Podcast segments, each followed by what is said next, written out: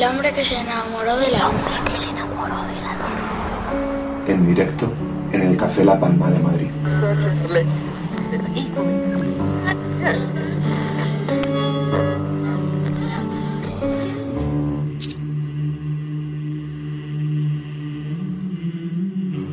Vamos a arrancar el tercer bloque del hombre que se enamoró de la luna, uno de esos momentos importantes en la trayectoria de este programa, porque hoy tenemos uno de esos grupos que han marcado en buena medida la música de este país en las últimas dos décadas.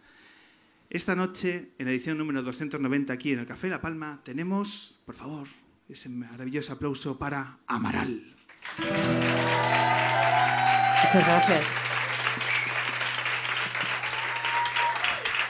Muchísimas gracias. El icónico guitarrista de la formación y yo estamos muy contentos de estar aquí con vosotros. Recibimos a Juan Aguirre y cuando digo Juan Aguirre quiero decir Juan Aguirre y, El a, icónico. E- ¿A que se llama Juan, coño? y a Eva Amaral, lo que supone para nosotros un enorme placer. Juan, ¿algo que decir? Sí, que, que es... Vamos a intentar tocar serios, como siempre. O sea, voy- o sea, si, Seriotes. si, fa- si falla algo es cosa de, de la hilaridad. Vamos, Siempre nos queda eso de la magia de la radio y por ahí ya que quepa todo. Así que estamos aquí como en familia, así que a disfrutar. Cuando estemos todo preparado, ¿sí? ok. Yo Pues- creo que sí. Venga, pues nada mejor que empezar este tercer bloque con el primero de los temas presentando su nuevo disco nocturnal de Amaral.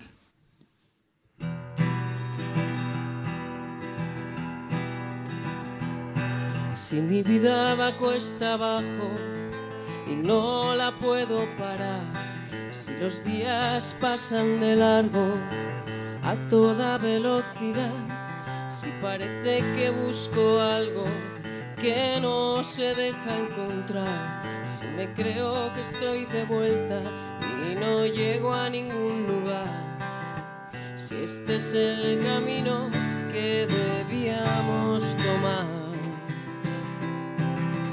Hazme subir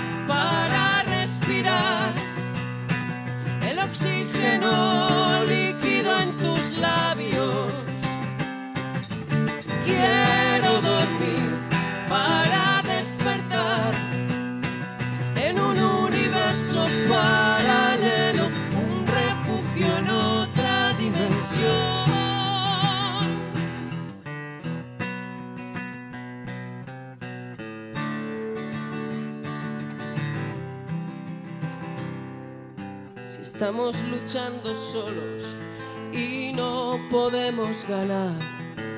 Y si todo estaba claro antes de comenzar. Si este es el camino que elegimos transitar.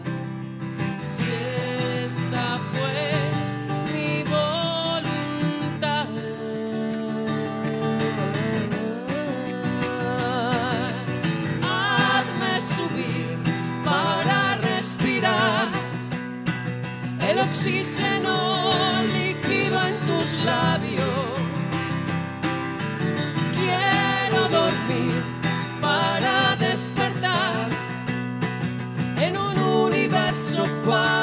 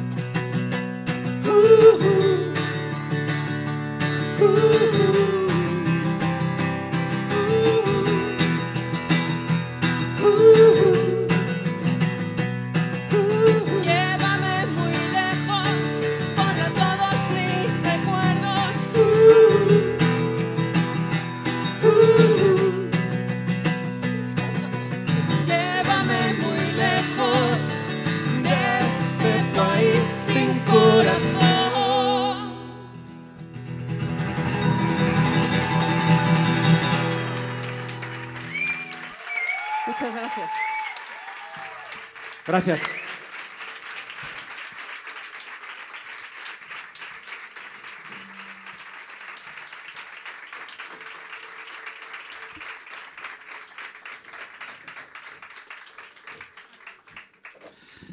Estaba en lo cierto estos días cuando pensaba que iba a ser muy emocionante estar a metro y medio de la música, de la voz de Amaral y así ha sido. Muchas gracias. Es un verdadero placer gracias. Teneros y, y disfrutar de, de este momento. Juan, Eva, estáis ahí de- promocionando vuestro séptimo disco, que yo no sé si va a arrancar con una denuncia al Mundo Today o no. ¿Tú- ¿Vosotros también vais a hacer una partida presupuestaria para abogados o no? Sí, lo hemos puesto en común con nuestro bufete de abogados y efectivamente estamos valorando la posibilidad de... Sí, ya pero ya la- la- tendréis noticias nuestras. La cosa va bien por buen camino y tal. Xavi. Lo hemos, lo hemos hablado con el, con el mismo abogado que, que nos asesoró en el caso de, de un videoclip que hicimos. que también dio juego, ¿no? Sí, y, y el tío dice que sí, que hay posibilidades de sacarles los cuartos. Y entonces en ello estamos. O sea, no, Por el publicidad engañosa. El concepto no está claro si es por... O sea, ten- estamos buscando el concepto. El concepto puede ser violencia física o no. También es uno de los miedos que tienen ellos. ¿eh? Les tenéis acojonados, Eso lo es muy sabéis. gallego, ¿eh? Eso de La- violencia física o no. No sé yo. La verdad es que cuando nos llegó la, la propuesta de venir a, a vuestro programa, no sabíamos lo que nos íbamos a encontrar. Ahora estoy hablando absolutamente en serio y, y estuvimos incluso pensando, oye, mm, a lo mejor estos tíos son unos gilipollas integrales, así rollo. Yo me los imaginaba distintos. Yo acabo de ver a este chico que parece como que me recuerda me recuerda a Rejón.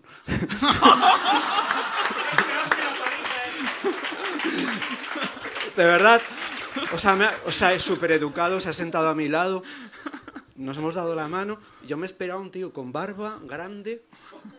Y entonces yo lo que había pensado, digo, ¿y si, si, si me pongo una peluca y otra barba, unas gafas o algo así, voy de incógnito a ver qué es lo que pasa ahí en el Café La Palma y luego vemos porque que vaya Eva, que toque ella sola y tal, porque ella también toca la guitarra y tal.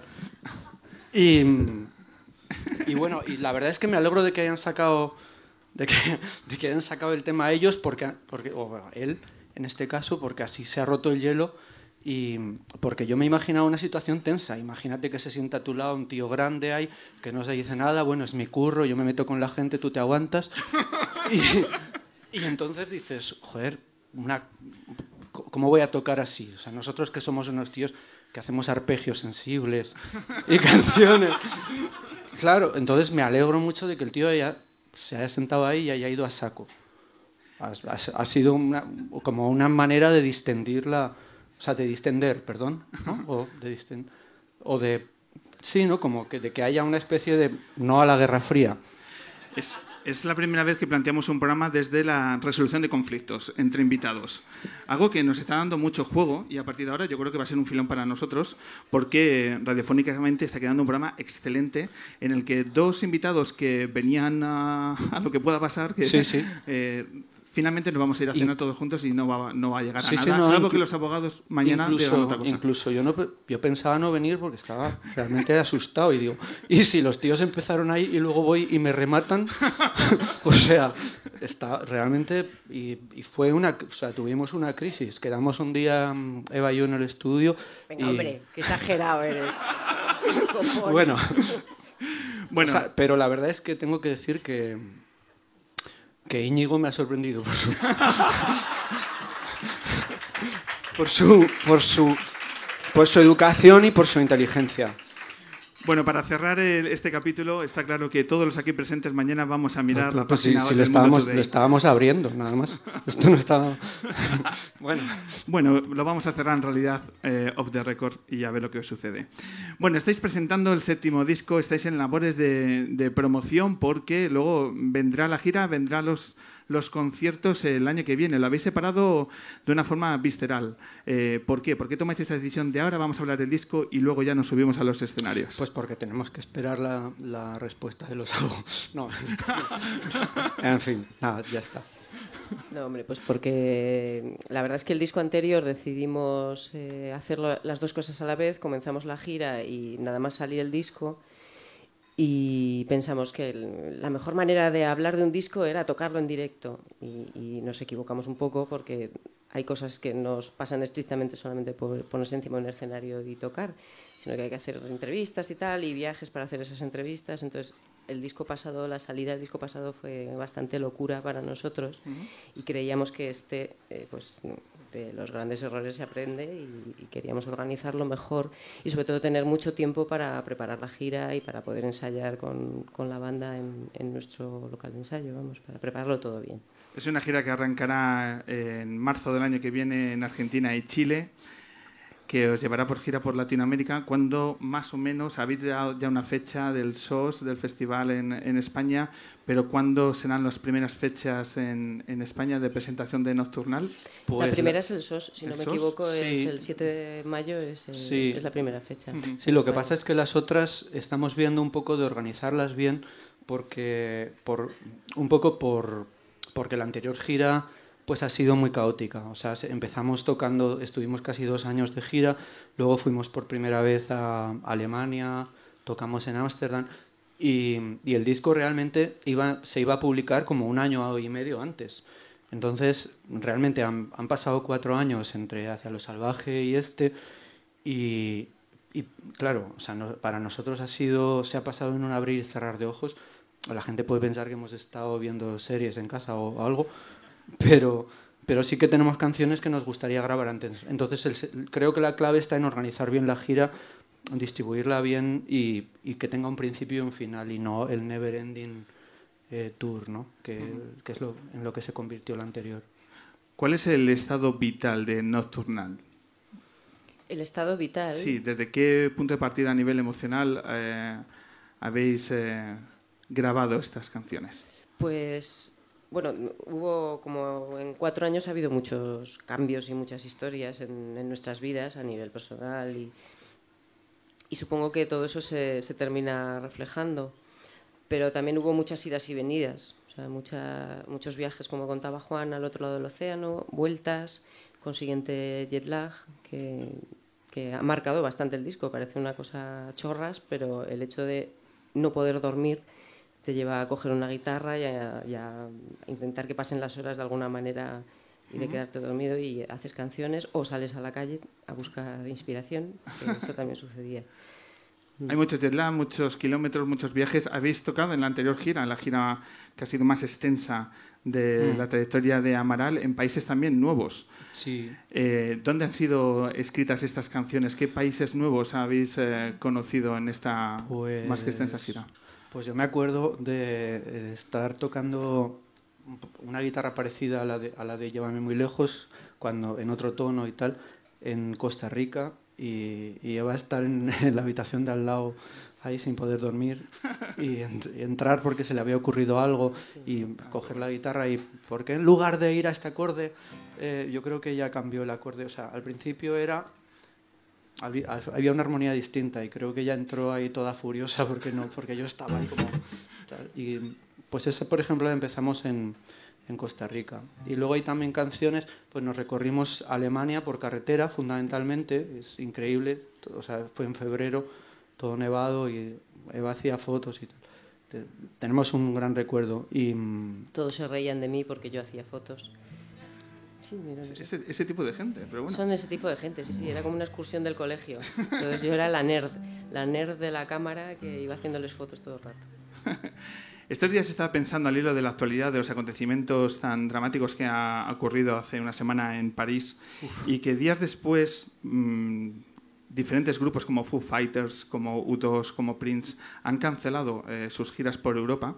Vosotros que habéis eh, recorrido bueno, pues Latinoamérica, también habéis hecho por gira por Europa y habéis tocado en París. Me generaba curiosidad, eh, en el caso de que, por ejemplo, tocaseis la, estos días en, en, ciudades como París, como Bruselas, ¿también hubierais cancelado o no? Si pues, os ponéis en esa pues... situación que... No lo sé, no lo sé. Hombre, yo soy partidaria de no de que no te gane la batalla. O sea, quiero decir, para mí mmm, suspender un concierto, perdón, suspender un concierto es un poco eh, mm, caer en la trampa, ¿no? Es darle la razón a los terroristas o de alguna manera, o a las personas que hay detrás de estos atentados, que lo que pretenden es paralizar la, la vida normal de las personas. Pero por otro lado, pues no lo sé, si estuviera en esa situación tendría que también pues eh, seguir los consejos de la gente que, que está en el campo allí, en el país en cuestión, que conoce el ambiente, no lo sé, quizás les han, les han aconsejado y les han aconsejado bien que no hagan esos conciertos, claro.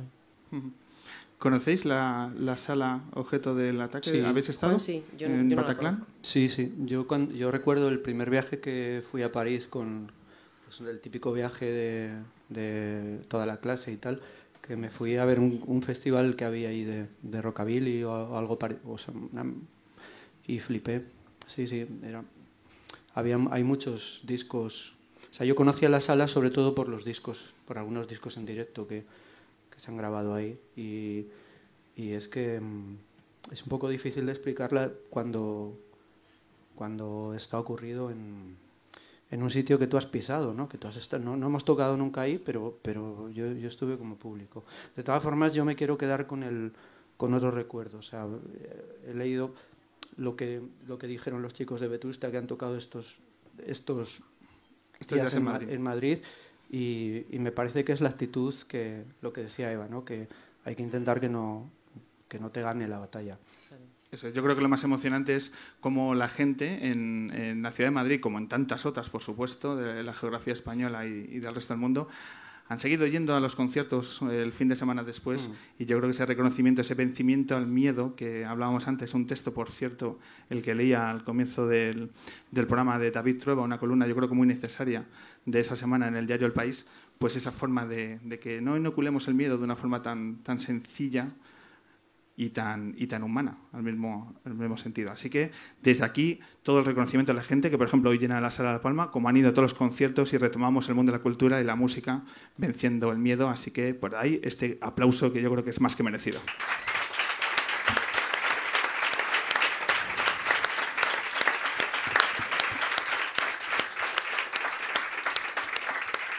Pero como no todo han sido malas noticias, también hemos tenido la buena noticia estos días de que hay un punto de sensibilidad y de sentido común y están cambiando las cosas. En la Comunidad de Madrid, al parecer, hay un punto de reacción y vamos a ver si finalmente se concreta la posibilidad, que parece ser que sí, que los menores puedan entrar a la sala de conciertos. Algo absolutamente increíble que no se pueda realizar y que quiero saber vuestra opinión, qué os parece este movimiento de queremos entrar, que finalmente parece que lo vamos a lograr que haya menores de edad, por ejemplo, en el Hombre Luna. ¿Qué os parece? Pues maravilloso. Nosotros hemos estado dando toda la difusión que hemos podido a esta iniciativa y a la gente que organiza, que está detrás de esta plataforma de Queremos Entrar. Y, nos alegramos muchísimo cuando, cuando vimos que había ese primer paso y que, que pueda abrir la puerta a que, a que cambie toda la normativa. No sé, creo que es, una, es un cambio que no genera, no hay una partida presupuestaria necesaria para nada, ni joder, es sencillísimo, ¿sabes? Y, y pod podríamos pues generar una, una generación que, que, pensase que la música es algo más que un archivo de MP3. No sé, es una buena manera, ¿sabes?, de, de crear cultura musical desde, desde la infancia. ¿Vuestros conciertos en el extranjero ve, eh, tienen presencia de menores o, o no somos una excepción? Yo creo, que en, yo creo que en Chile, por ejemplo, que es el primer país al que fuimos, cuando después del nuestro, obviamente, creo que había, creo que podían entrar los menores de los menores de edad, sí, sí. Y me da la sensación de que Argentina, de que en Argentina se puede. Es un país súper volcado en, en, no solo en la música, en el teatro. Incluso nosotros estuvimos en la época en la que ellos tuvieron la, la crisis esta y tal. Y, y, a pesar de todo, pues veías los teatros y los y, lo, y las salas de conciertos bastante llenas. ¿Y vuestros conciertos cuando erais adolescentes? ¿Qué recuerdos os, os, traen? ¿A qué conciertos ibais o intentabais colaros? Pues mira. Uy, intentar colarnos a un montón, sobre todo gracias a Juan, que era un verdadero maestro Anda. en el arte sí. de colarse en conciertos. Ya está el Mundo Today cogiendo un titular. Tener cuidado con lo que decimos hoy. No, pero la verdad Juan, ¿cómo es, es que, eso? ¿Cómo es eso? Pues era brutal, yo no tenía tanto morro como él. No era morro, no era exactamente morro, o sea, era una especie de lo digo, lo digo en serio, o sea, no era morro, o sea, lo que era era una necesidad vital, o sea, tú piensas en un adolescente en una ciudad de provincias que, o sea, no es ni Madrid ni Barcelona y de pronto pues venía, pues no sé, Nick Cave al teatro principal. Imagínate, o sea, claro, nosotros nos volvimos locos y no teníamos un duro, o sea, el poco dinero que conseguíamos en los trabajos así de supervivencia, pues lo gastábamos, pues yo normalmente lo gastaba pues en un pedal de, de eco, en una cosa para la guitarra. Y, y bueno, pues sí, desarrollábamos todo, tipo, todo tipo de estrategias. Pues cuando tú veías a un tío que, no, que tenía pinta de no ser de Zaragoza, pues tú ya sabías que era miembro del equipo de, de los Bad o algo así. Entonces, pues le decías, oye, mira, so, somos super fans, no tenemos un duro. Y además era verdad, éramos super fans y no teníamos un duro. Y yo recuerdo ese concierto, a mí me, es uno de los que más me han, marca, me han, marcado en mi vida y si hoy estoy con una guitarra, probablemente sea por conciertos como ese, porque fue absolutamente salvaje. Sí, pero en uno ya, eh, en uno de los conciertos, no recuerdo cuál fue, eh, nos tenían ya fichados. La promotora nos tenía fichados ya y nos sacaron así un poco de la oreja, fuera. Sí, sí. O sea que no era fácil, el, el tema se, se, complicó. Es un denominador común en los, en los grupos, en los artistas, cuando sacamos este tema o cuando hablamos con ellos del, de este movimiento de queremos entrar. Y enseguida hablan con una nostalgia y una importancia de conciertos que han claro. determinado su carrera y, musical y como personas. Y esa desazón auténtica, ese vacío que no estamos pudiendo dar, eh, entregar este valor cultural a nuestros, a nuestros chavales que solo se puede reaccionar ante esto. Así que, bueno, bienvenidas sean por lo menos las buenas noticias sí, en, estos, en estos días agridulces, porque, bueno, por lo menos vamos a reparar en ello. Hablamos, por cierto, la semana pasada con el Tuanguero, no sé si conocéis a un guitarrista monumental. Un verdadero crack. Sí. Bueno. Ese sí que es un maestro y un crack y un icono trajo su guitarra de destrucción masiva y aquí bueno, nos impactó. Y estuvo, claro, nos estuvo hablando de sus viajes, Eva, de sus viajes por Latinoamérica, de cómo él se empapa literalmente recorriendo eh, cada país eh, para, bueno, para ilustrarse con el talento y la cultura popular de los músicos callejeros y demás. Me interesa tanto que viajáis, tantas giras, cómo os empapáis a nivel musical de cada uno de los lugares que visitáis. ¿Tenéis esa oportunidad y por extensión eh, hay sonidos de los países donde habéis escrito las canciones en Nocturnal, en vuestro nuevo trabajo? Pues mira, yo creo que yo creo que mmm, Argentina concretamente o el Cono Sur eh, es muy difícil no es muy difícil no contagiarte de ritmos. Yo recuerdo tocando en la anterior gira en Argentina, en el norte, que estuvimos en una sala muy parecida a esta, donde se tocaba chacareras, que son unos ritmos bastante curiosos, muy diferentes a los, a los por decirlo de alguna manera, a los occidentales. Y eso tú te puedes contagiar intentando encontrar como en el flamenco, dónde está el uno, dónde están los acentos, porque es un, un latido muy distinto al, nuestro, que, que, que, venimos sobre todo de música anglosajona. ¿no? Y a lo mejor en este disco no, pero a lo mejor en cosas que puedan salir en el futuro se puede, puede haber una presencia de estos ritmos porque la base para que tú hagas algo con eso es que lo sientas como tuyo, o sea, que no sea que no sea una especie de cosa prestada que, que, es como postiza, sino que... Muchas veces tú estás intentando tocar uno de estos ritmos y en realidad lo que haces es un batiburrillo que se aproxima a eso muy lejos, desde, muy, desde mucha distancia. Y entonces pues sale otra cosa, no sé, también es, es, de eso se trata la influencia, ¿no? No, no de intentar ser eh, el chacarero más... Sí chacarerista del universo, sino pues bueno, que te sirva para, para, lo que tú quieres expresar, pues que sea un vehículo más. Y de las canciones, que, que nos podéis contar de las letras? He leído, por ejemplo, la, la historia de la ciudad maldita, que me parece una, una historia muy, muy importante, muy personal de, de Eva. Eh, ¿Qué, ¿Qué, canción os gustaría compartir un poco el de dónde viene, desmeduzarla un poco en el sentido de, de, bueno, de lo que os ponéis a nivel personal y humano con esa canción? No sé si quieres hablar de esta o de otra. ¿Cuál es la que ponéis énfasis, por ejemplo, en, una tarde como la de hoy? Hombre, yo en esta canción en concreto eh, he tardado años en terminarla, porque para mí era una historia personal muy, bueno, pues muy dramática y eh, aunque yo no la viví, evidentemente, pero es algo, es una historia que, que estaba ahí eh, pues por encima de, flotando por encima de, de mi familia desde siempre y, y, para mí era pues importante reflejarla bien y era demasiada responsabilidad. Mm, no sé, hubo momentos en los que pensé que igual no debería ser tan dramática, pero claro, es que la historia en sí es lo más dramático que hay, que es el, pues, el fusilamiento de una persona. Entonces, eh, al final encontré un poco la forma de, de contar esta, esta, sensación que tenía. ¿no? Hablarnos de vuestros seguidores, de vuestros fans, porque los seguidores de Amaral son muy seguidores de Amaral, que os llevan siguiendo desde muchos años. Eh, con esos clubs, ¿cuántos clubs de fans tenéis o habéis tenido? Pues no lo sé. La, verdad es, la verdad es que no lo sé. ¿No lo sabéis? Hay clubs de fans, por supuesto, ha, ha habido en, en, España, hay también en Chile y hay también en Perú. Y en Perú yo he hallado una cosa estos días que no había visto nunca. Ay, ya los... sé lo que me vas a decir. Sí, porque cuidado que los, el club de fans de, de, Amaral en Perú tienen hasta un programa de radio. Sí, sí. Que es media hora con Amaral. ¿Sabes todo del grupo español Amaral? Amaral. Ganadoras de Premio Sonda, MTV y Premio Nacional de Músicas Actuales en España. Con 20 años en carrera, han ganado un sitial en la música popular. Esto es Media Hora con Amaral, el tributo.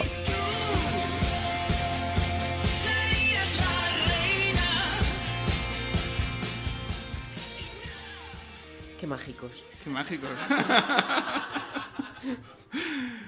¿Habéis participado en Media Hora con Amaral? ¿Sois no. oyentes? Hemos, nos han pedido alguna vez algún saludo y cosas así, se lo hemos enviado. Pero, pero supongo que cuando vayamos por Perú habrá que pasarse ahí por que... la emisora o algo, claro. Si va de ejemplo, bueno, pues que, que esos, que los seguidores de Amaral los siguen de una forma muy fiel y que quien es de Amaral no, no sale de allí, porque pues, todos vuestros trabajos tienen tanto empeño, tanto, tanto esfuerzo que, que siguen en la, de forma paralela a vuestra carrera, que yo creo que es un indicador del buen, del buen trabajo y del buen hacer. ¿Continuamos? Venga. ¿Retomamos las guitarras? Muy bien. Venga, ¿qué os apetece tocar ahora? Eh, pues vamos a tocar esta canción que se titula Nadie nos recordará, si os parece bien. Me parece plus one perfect.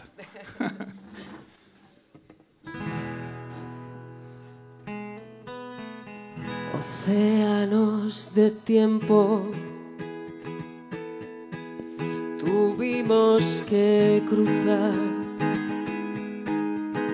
pasajeros.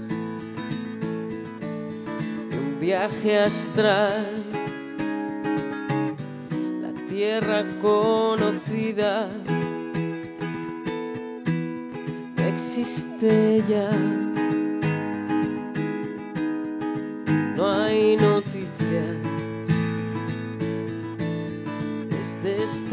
este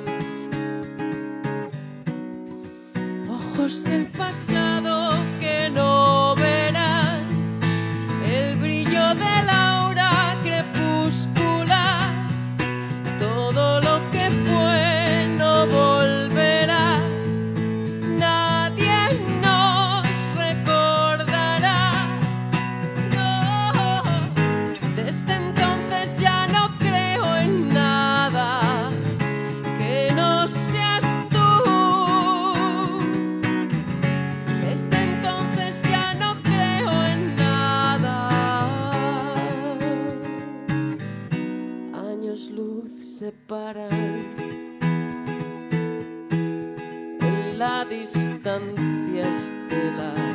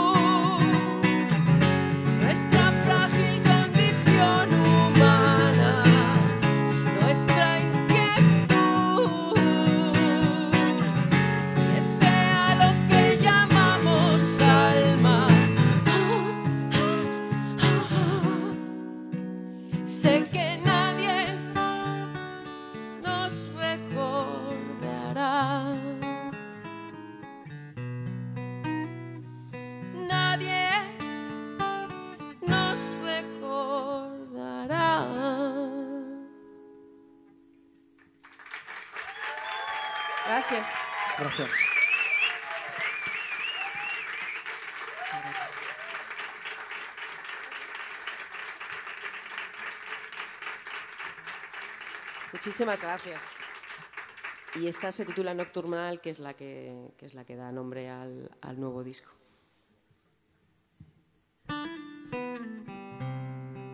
Un aplauso para Jerónimo Aguirre, por favor.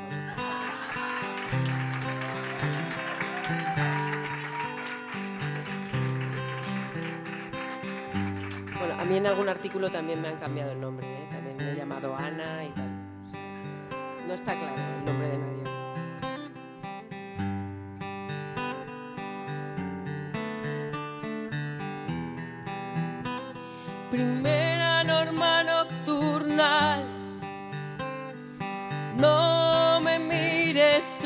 Así. Nada te puedo dar. No hay nada bueno en mí. La tierra lucha contra el sol. Todos los planetas en perfecto descontrol orbitan sobre mi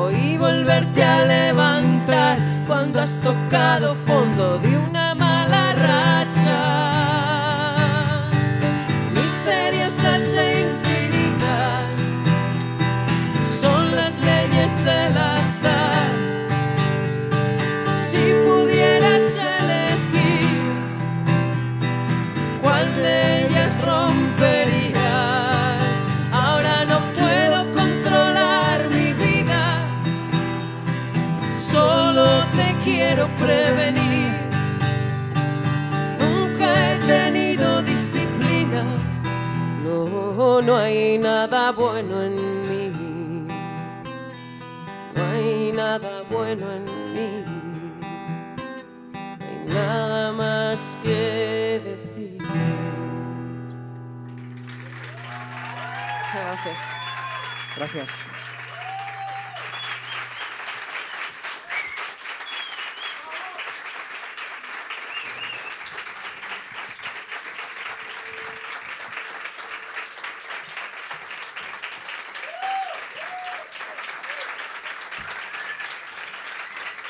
Gracias.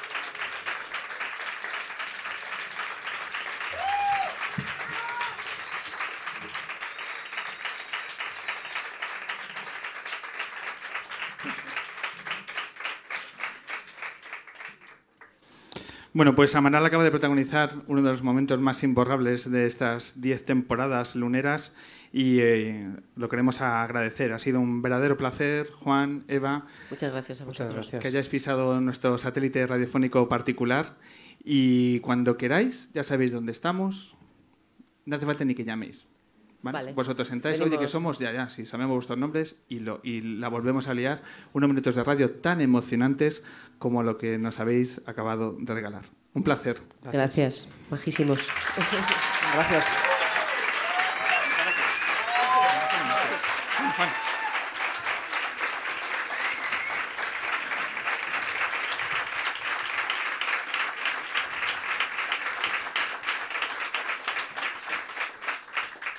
Nos quedan apenas dos minutos y medio de, esta emisión de la 290 y simplemente deciros que la próxima edición lunera va a tener lugar el día 13, ojo, 13 de diciembre, 19 horas, aquí en el Café La Palma. ¿Con quién? Bueno, es que sois unos impacientes, ya lo diremos, ya lo diremos. Estamos trabajando ahí y nos falta rematar un par de cosas, así que día 13 de diciembre, nuevas sorpresas y nueva noche de radio aquí en el Café La Palma. Y nos vamos a ir, nos vamos a ir con una canción que rinde tributo a la mala reputación que debe tener las armas, la, la muerte y, y este mundo de mierda que nos está tocando vivir. Así que a todas las víctimas de ambos lados, a todos los inocentes, para ellos, esta mala reputación. Comenzamos, por tanto, a cerrar la edición número 290 del hombre que se enamoró de la luna. Y lo hacemos agradeciendo a los grandes invitados de esta noche, los grandes protagonistas. Agradecer a Miriam y Aníbal a The Bright. Agradecer a Xavi Puig, que nos ha traído esa pedazo de maravilla que es el Mundo Today. Y agradecemos, por supuesto, a los que nos han emocionado y nos han puesto el corazón en un puño. A don Juan Aguirre y a Eva Amaral. Sauf les muets, ça va de soi. Le jour du 14 juillet, je reste dans mon lit douillet. La musique qui marche au pas. Ellos han sido los grandes protagonistas de esta velada, pero los protagonistas más necesarios y más importantes sois todos vosotros que habéis llenado de nuevo el Café La Palma. Todo mi sincero agradecimiento a este maravilloso público lunero, que grandes sois, caballeros. Le monde me montre au. Sauf les manchots. Eric, técnico de sonido, a todos los camareros, a toda la gente que nos atiende, a Germán, a todo el equipo del Café La Palma, de nuevo mi eterna gratitud por brindarnos vuestra casa.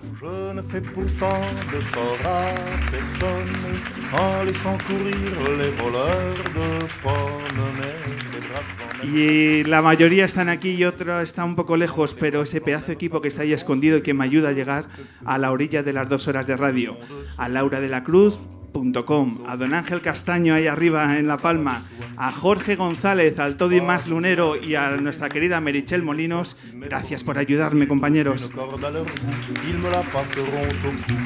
Je ne fais pourtant de tort à personne en suivant les chemins qui mènent pas. Y un servidor, Pablo Loriente, que pone la voz a este maravilloso equipo y a lo que pretendemos que sea una emocionante velada de radio.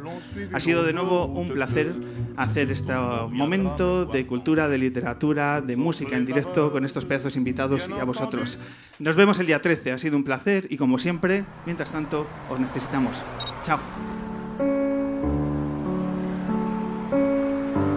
El hombre que se enamoró de la luna. que se enamoró de la luna. En directo en el Café La Palma de Madrid.